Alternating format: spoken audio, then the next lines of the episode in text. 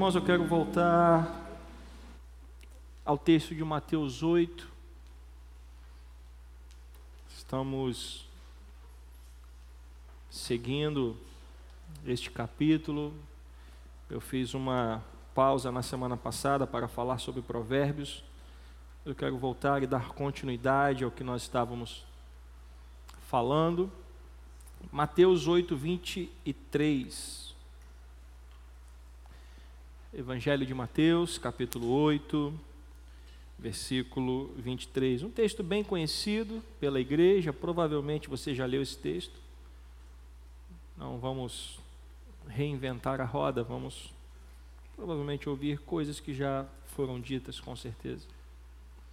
Mas eu espero em Deus que esta palavra abençoe a sua vida, assim como tem abençoado a minha. Evangelho de Mateus, capítulo 8, versículo 23. Quem encontrou, diga amém.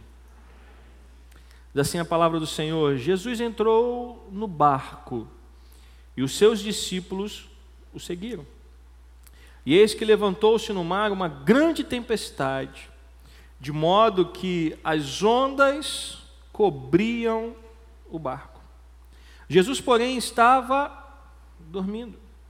Mas os discípulos foram acordá-lo, dizendo: Senhor, salve-nos, estamos perecendo. Então Jesus perguntou: Por que vocês são tão medrosos, homens de pequena fé? E levantando-se, repreendeu os ventos e o mar, e tudo ficou bem calmo. E aqueles homens ficaram admirados, dizendo: Quem é este? Que até os ventos e o mar lhe obedecem. Senhor, nos abençoa através da tua palavra, que o teu Espírito Santo possa falar aos nossos corações, ó Deus. Eu me coloco totalmente em tuas mãos, para que o teu Espírito Santo possa fluir nessa noite, que a tua palavra seja exposta conforme a tua vontade e o teu querer. Fala conosco, ó Pai, nos abençoa. Em o nome santo de Jesus. Que a igreja do Senhor diga amém. Eu dei o título desta mensagem de Jesus está no barco. Você consegue repetir comigo? Jesus está no barco. Para você entender o contexto, no mesmo capítulo 8, no versículo 18, depois de atender muitas pessoas, depois de orar por pessoas enfermas e libertar pessoas que estavam é, possuídas por espíritos malignos, no versículo 18 do capítulo 8, Jesus ordenou aos seus discípulos que, ele, que eles fossem para a outra margem.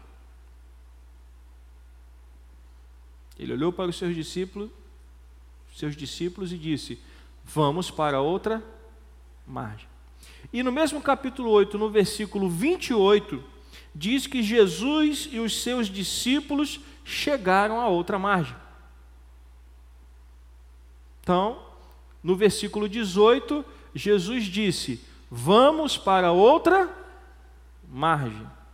No versículo 28 diz que Jesus e os seus discípulos chegaram a outra margem. Se lêssemos apenas esses dois versículos, seria uma viagem extremamente tranquila. Vamos para outra margem, chegamos na outra margem. O problema foi o que aconteceu no meio do caminho. Alguns dos seus discípulos eram pescadores e estavam acostumados a lidar com certas situações que aconteciam durante a navegação. Todos os que estavam no barco, sem exceção, tinham presenciado os milagres e maravilhas que Jesus tinha acabado de fazer. Todos eles tinham visto a cura do leproso, tinham visto o centurião que veio pedir ajuda, é, eles tinham visto a sogra de Pedro sendo curado, eles viram pessoas enfermas sendo curadas por Jesus, eles viram é, pessoas com possessões demoníacas sendo libertas, todos eles viram isso. O problema é que no versículo 24 diz que Eis que levantou-se no mar uma grande tempestade, de modo que as ondas quase cobriam o quê? O barco. Grandes tempestades.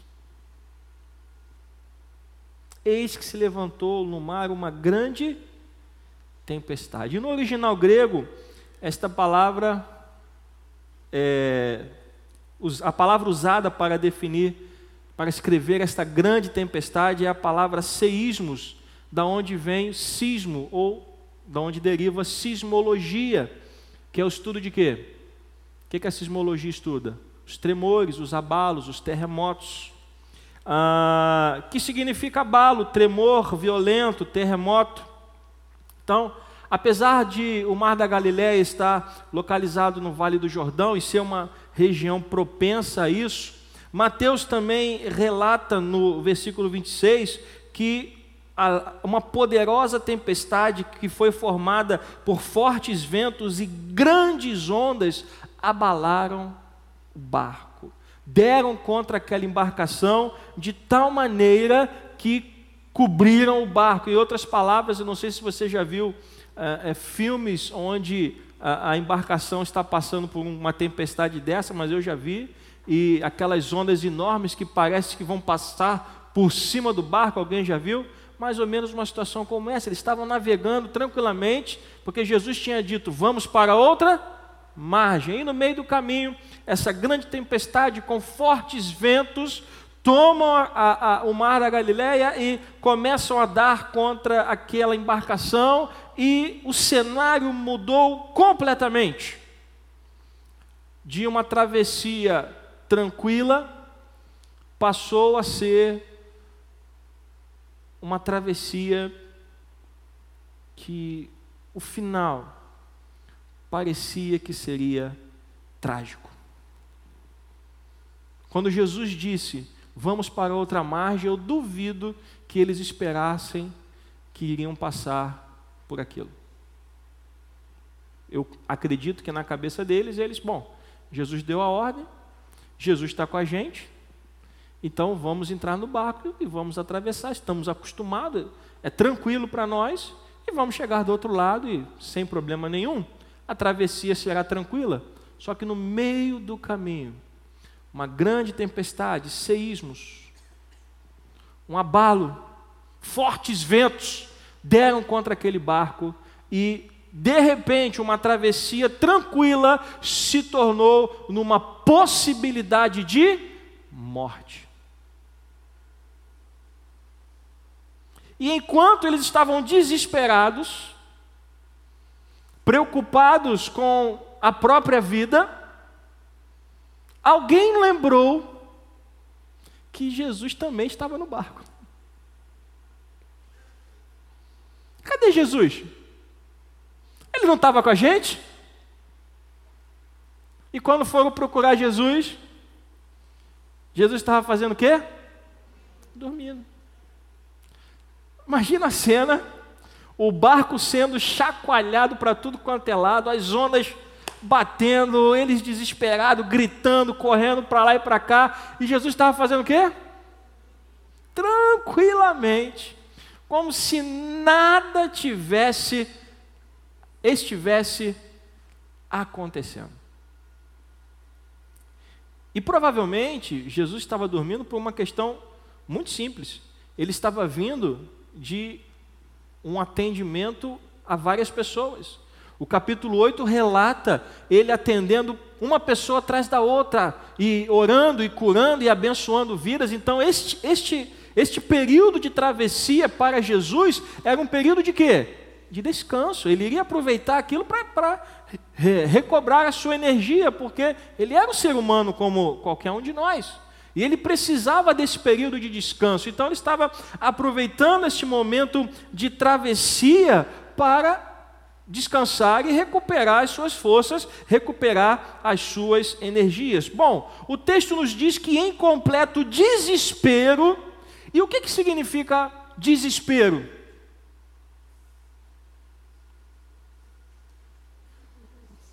Mais alguém quer falar alguma coisa? Desespero quando você não tem mais esperança. Você olha para frente e você não consegue enxergar uma solução, você não consegue enxergar uma saída, você não consegue ver uma válvula de escape, você não consegue ver uma porta que você pode abrir, passar por ela e sair daquela situação. Parece que a situação te tomou de uma tal maneira que você vai ficar ali e vai morrer ali e aquilo não vai mais ter fim. Já aconteceu isso com você?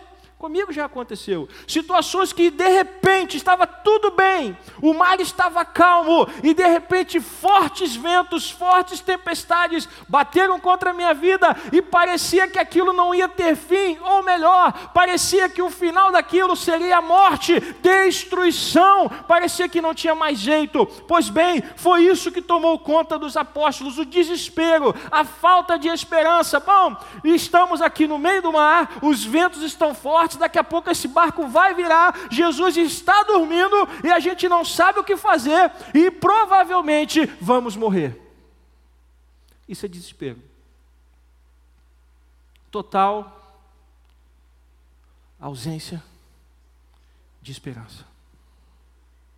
E aí, em total desespero, o que, que eles fazem? Se o barco não, não é suficiente para sacudir esse homem, vamos sacudir a gente. E vão lá perturbar Jesus.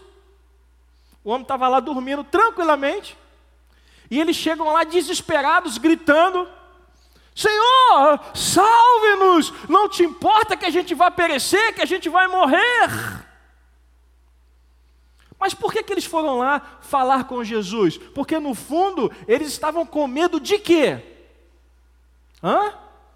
De morrer.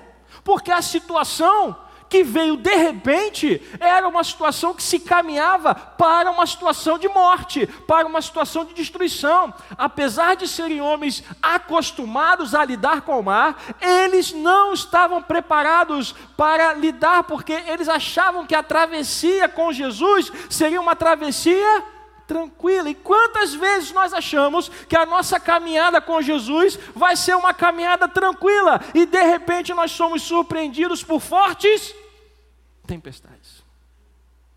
E ao mesmo molde dos discípulos, nós entramos em desespero, perdemos a esperança e começamos a cobrar de Jesus uma posição, uma atitude: Senhor, o que está acontecendo? Eu estou aqui fazendo a Sua vontade, eu estou trabalhando na igreja, eu estou fazendo a Sua obra, eu estou me doando, doando meu tempo para o Teu reino, e isso acontece comigo.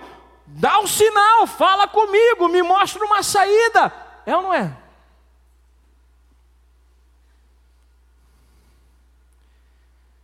Ao acordar. Se você estivesse dormindo e acordasse no meio de uma tempestade, seja sincero, o que, que você faria? Seja sincero, eu entraria em pânico. Eu estou dormindo, sem saber o que está acontecendo. Alguém me acorda e eu olho, estou vendo onda passando por cima do barco. Eu ia sair correndo, entrar em desespero também. Mas Jesus, ao invés de olhar para a tempestade, Jesus olha para quem? Hã? Jesus olha para quem? Olha para eles. Jesus é acordado e ao invés de olhar para a tempestade, Jesus olha para eles. E ao olhar para eles, Jesus faz uma pergunta, versículo 26. Por que vocês são tão medrosos, homens de pequena fé? Você percebe que Jesus estava dormindo? Sim ou não? Ele não estava dormindo? E assim que ele acorda, ele sabe exatamente o que está acontecendo no coração deles. Jesus estava dormindo ou não estava? Mas ao acordar, ele sabia exatamente o que se passava no coração daqueles homens, porque o nosso Deus, ele é poderoso o suficiente para sondar mentes e corações. E ele entendeu o que estava se passando no interior daqueles homens, e Jesus percebeu que eles estavam com medo. Medo de quê? De morrer. E Jesus olha para eles, ao invés de olhar para a tempestade, Jesus olha para eles e diz: Por que vocês são tão medrosos, homens de pequena fé? E o interessante, meus irmãos, é que pequena fé não é ausência de fé. Pequena fé é uma fé deficiente. É uma fé ineficiente ou uma fé defeituosa. Aqueles homens, Jesus não estava recriminando eles porque eles não tinham fé. Jesus estava recriminando eles porque a fé deles não era suficiente. Porque no versículo 18, o que, que Jesus falou para eles? Se você esqueceu, dá uma olhadinha aí. Versículo 18. Hã? O que está escrito aí? Passaremos para onde? Jesus falou para ele: Nós vamos para outra. Mas Jesus falou: Nós vamos para lá. Só que no meio do caminho, uma tempestade desestruturou a fé daqueles homens. E aí Jesus os critica. Por que vocês são medrosos, homens de pequena fé? Por que vocês não acreditam em, em mim? Por que vocês não acreditam em quem eu sou? Eu não disse, em outras palavras, que nós vamos passar para outra margem.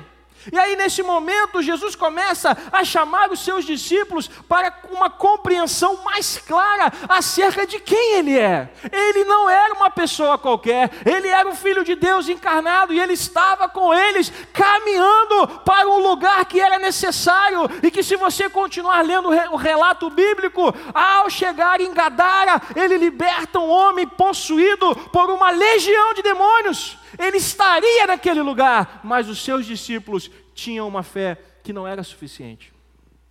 Ouviram a palavra de Jesus, nós vamos para o outro lado, e no primeiro problema, deixaram a fé, abandonaram a sua posição, não creram o suficiente para entender que Jesus estava mostrando, ou melhor dizendo, chamando eles para uma compreensão mais clara de quem estava no barco. Meu querido irmão, minha querida irmã, ao enfrentar uma tempestade, ao enfrentar um momento difícil, ao enfrentar um momento trágico, você precisa ter em mente claramente quem é que está no seu barco. Não é qualquer pessoa, posso ouvir um amém? Não é qualquer pessoa que está no seu barco. Quem está no seu barco é o Deus Todo-Poderoso, Criador dos céus e da terra, aquele que é, que era e que há de vir que há de ser para todos sempre, aquele que tem todo o poder e toda a autoridade nos céus e na terra. Quem está no barco é Jesus Cristo. Não podemos perder isso de vista. As lutas vão chegar, as tempestades vão chegar. A caminhada com Jesus nem sempre será fácil, mas quando o barco estiver para virar, creia que Ele está no barco, então Ele vai cuidar de você. Eu preciso crer nisso. E Jesus estava chamando eles para essa fé. Se a fé de vocês não é suficiente, eu quero mostrar a vocês quem eu sou, para que vocês creiam em mim e possam seguir em frente. Então, para que eles entendam quem estava no barco, aí sim Jesus olha para a tempestade. Quando ele acorda, ao invés de olhar para a tempestade, ele olha para quem? Para os discípulos. Depois de falar com os discípulos, e chamá-los para uma compreensão mais clara de quem ele era, aí Jesus olha para a tempestade. E o que, que ele faz? Ele repreende os ventos e o mar, e a Bíblia diz que imediatamente, imediatamente vem a calmaria.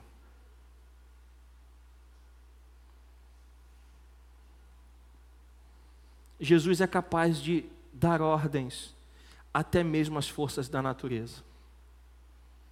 Nada, absolutamente nada está fora do alcance do poder de Deus.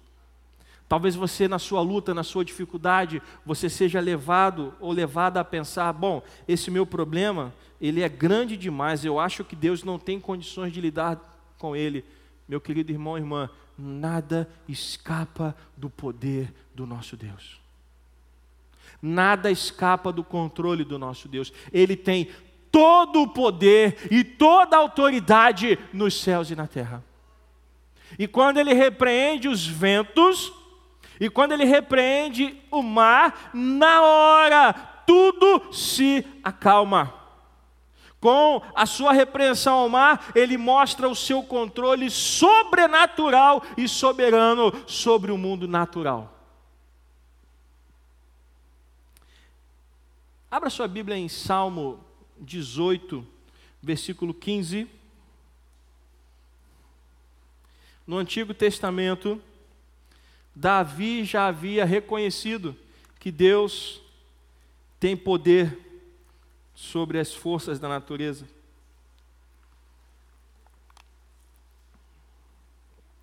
Cântico de vitória de Davi. Salmo 18:15. Você está em Salmo 18:15, amém? Eu vou ler o registro em 2 Samuel 22:16. O mesmo registro. Você acompanha em Salmo 18:15. Vai mudar uma palavra ou outra. Então se viu o leito do mar e se descobriram os fundamentos do mundo pela repreensão do Senhor, pelo sopro irado das suas narinas. Tanto em Samuel quanto no Salmo, Davi reconhece que Deus tem poder sobre todas as coisas. Davi reconheceu isso no Antigo Testamento. E agora os discípulos estavam sendo levados a ter uma fé suficiente naquele que tinha poder e autoridade para repreender os ventos. E aí vem o versículo 27. E diz que depois que Jesus repreende os ventos, depois que Jesus repreende o mar, se você puder voltar ao texto, capítulo 8 de Mateus, versículo 27, diz que eles, aqueles homens ficaram admirados com o que aconteceu. Ficaram, em outras palavras, surpresos. Sabe por que, que eles ficaram surpresos? Porque o que aconteceu foi algo inesperado. O que aqueles homens esperavam? O que aqueles homens estavam esperando? a morte. Quando eles acordaram Jesus, eles estavam em completo desespero. E eles estavam esperando o quê? A morte. Aí Jesus se levanta, repreende eles, porque tinham uma pequena fé, uma fé que não era suficiente. E depois Jesus repreende o mar e os ventos e tudo se acalma, tudo volta ao normal. E depois a Bíblia diz que eles ficam admirados, por quê? Porque o final da história acabou sendo totalmente contrário ao que eles estavam esperando. Porque no início tudo parecia, tudo indicava que seria uma viagem tranquila. No meio do caminho, a tempestade muda o cenário e de repente eles estavam diante de uma situação em que o provável desfecho seria a morte de todos eles, sim ou não? E de repente Jesus muda tudo de novo. E Jesus, com uma palavra, repreende os ventos e o mar, e tudo se acalma, e a travessia continua. Jesus Ele pode mudar o desfecho da sua história. Ele tem poder e autoridade para mudar o desfecho daquilo que está acontecendo na sua vida. Basta que você tenha um conhecimento mais claro de quem Ele é, um conhecimento mais claro de quem está no barco com você. Não é qualquer pessoa e você não está sozinho nessa. Ele está no barco com você. Ele está ali cuidando de você, e no momento oportuno, no momento certo, Ele dará ordem, e essa tribulação vai passar, e você vai chegar do outro lado.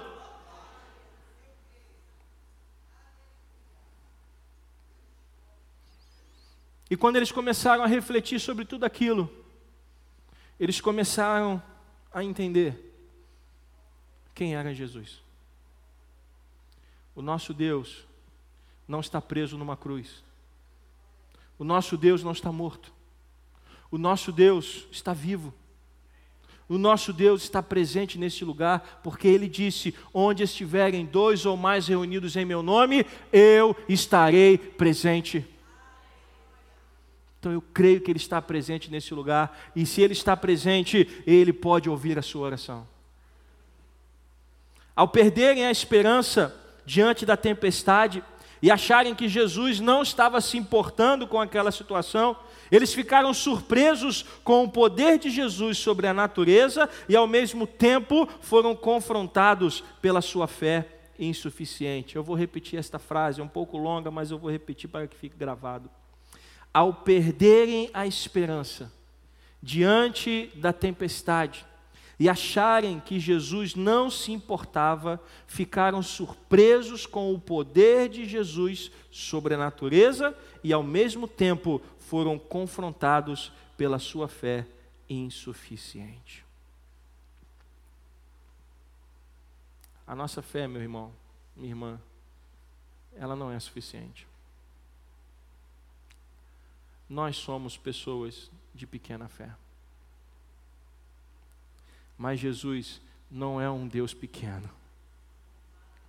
Ele é todo-poderoso.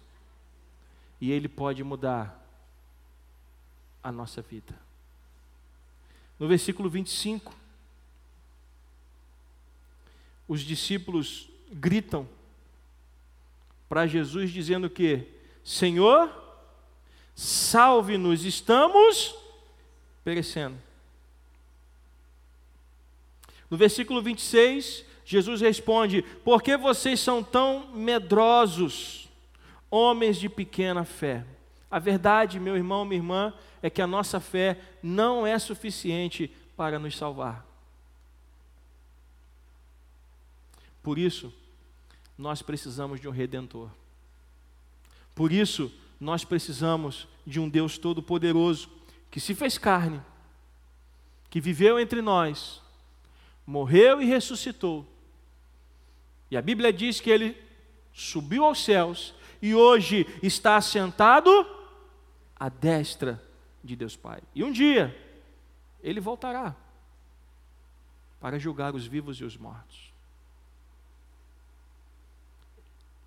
Esse Deus pode mudar a história da nossa vida. Como, pastor? Salmo número 12, versículo 1, venha comigo.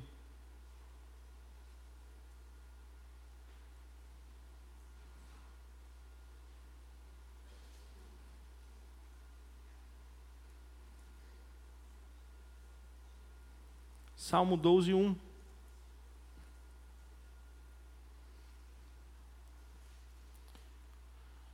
Assim como os apóstolos gritaram: Salve-nos, Senhor, porque estamos perecendo. O salmista também entendeu a sua condição, onde ele necessitava de Deus. Salmo 12, versículo 1 diz o quê? Você pode ler comigo?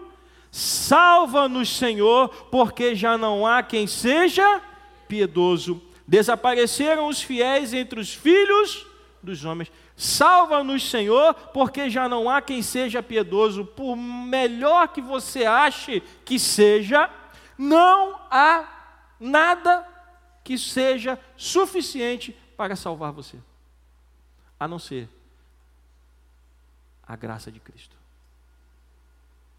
Se você é um excelente pai, uma excelente mãe, se você é um excelente funcionário, um excelente patrão, se você é um excelente vizinho, você é um excelente cidadão ou uma cidadã. Mas isso não é suficiente para levar você ao reino de Deus.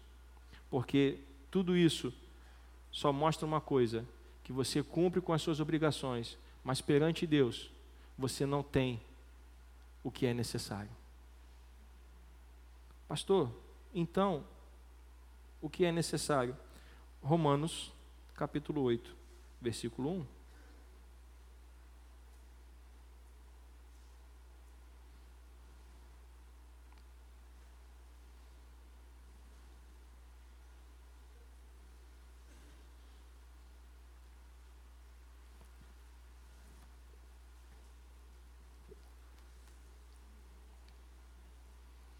Romanos capítulo 8, versículo 1. Ao gritar naquele barco, salve-nos, estamos perecendo, eles estavam clamando a Jesus para salvá-los daquela situação onde eles estavam morrendo naquele barco. Mas é perfeitamente aplicado esse grito de socorro para a nossa condição de pecador diante de Deus. E só há uma maneira de nós escaparmos do pecado. Romanos 8:1. Agora, pois, já não existe o que? Nenhuma condenação para aqueles que são excelentes pais, para aqueles que são excelentes maridos, para aqueles que são excelentes funcionários, patrões, para aqueles que cumprem as suas obrigações, os seus deveres. Não é isso que está escrito aí? nenhuma condenação há para os que estão em Cristo Jesus. A única maneira de você ser salvo de verdade é reconhecendo o seu pecado, é confessando o seu pecado por meio do arrependimento e se rendendo ao senhorio de Cristo. Versículo 2: Por quê? Porque a lei do Espírito da vida, em Cristo Jesus, livrou você do que, meu irmão e irmã? Da lei do pecado e da morte. Porque aquilo que a lei não podia fazer por causa da fraqueza da carne, isso Deus fez. Como Deus fez, meu irmão, minha irmã? enviando o seu próprio filho em semelhança de carne pecaminosa e no que diz respeito ao pecado. E assim, Deus condenou o pecado na carne, a fim de que a exigência da lei se cumprisse em nós, que não vivemos segundo a carne, mas vivemos segundo o Espírito. E aqueles que vivem segundo o Espírito, digam amém.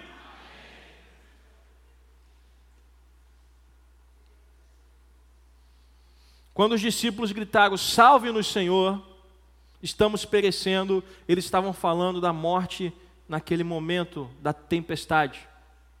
E há momentos que sacodem as nossas vidas. Mas eu quero dizer para você, meu irmão, minha irmã, este momento que você está vivendo, ele vai passar. Esta luta que você está enfrentando, ela vai passar, amém? Esta situação difícil que você está vivendo, ela vai passar. Posso ouvir um amém? Mas depois virá uma eternidade. E essa eternidade, ela não vai passar. E a pergunta é: onde você vai passar a eternidade? Na presença de Deus? Ou afastado da presença de Deus.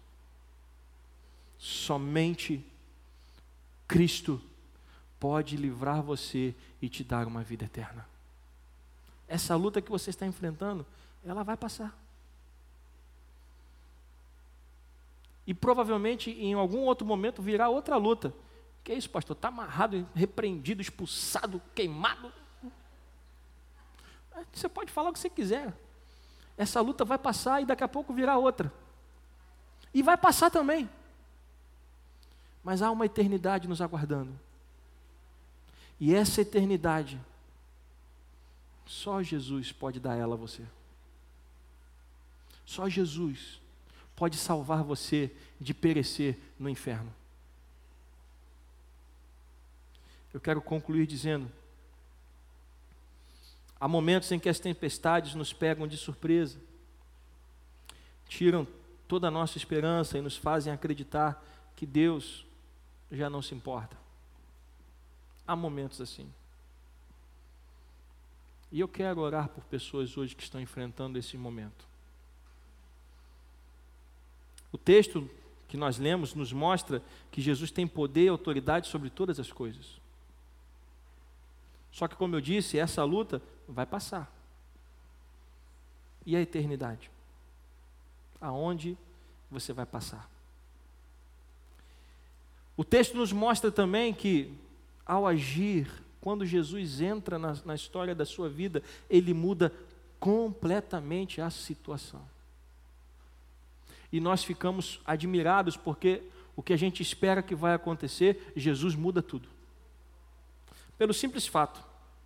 Em Mateus capítulo 18, versículo 20, ele disse: E eis que estou com vocês todos os dias até o fim dos tempos.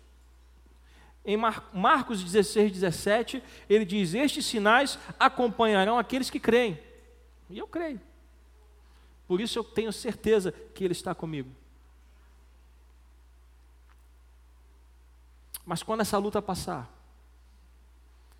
a questão da eternidade ainda continua. Aonde você vai passar a eternidade?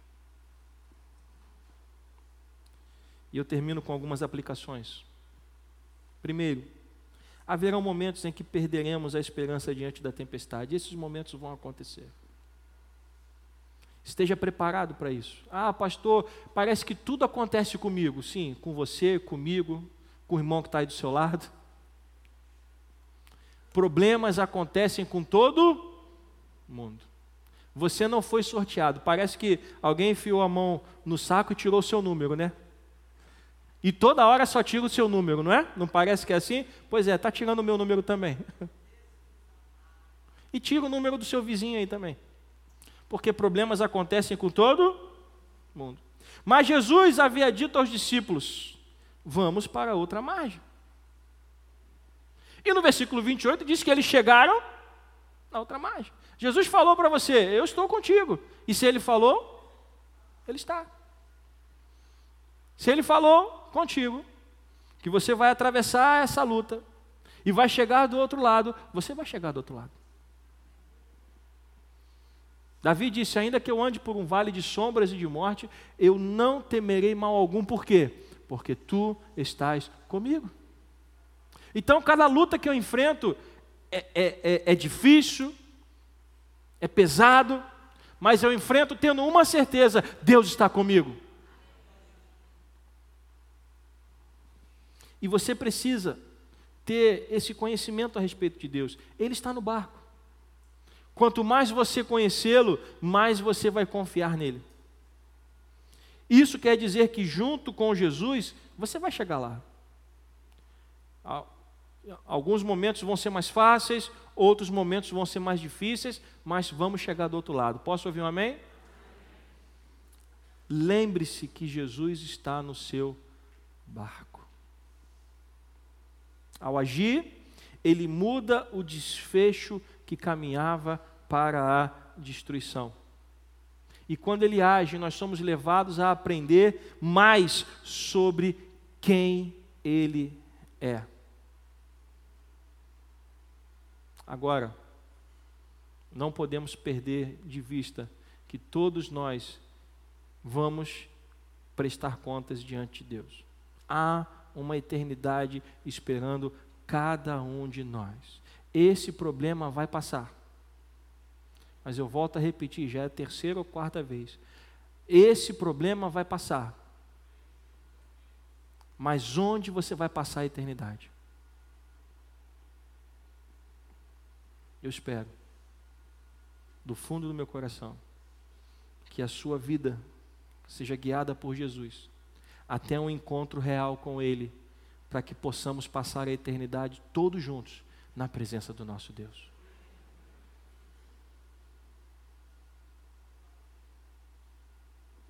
Porque nenhuma condenação há para aqueles que estão em Cristo Jesus. Meu irmão, minha irmã, se você está aqui nessa noite e ainda não está em Cristo Jesus, existe uma oportunidade para isso. Vamos ficar de pé. Eu quero chamar você aqui à frente, quero orar por você. Pastor, eu quero me arrepender dos meus pecados. E eu quero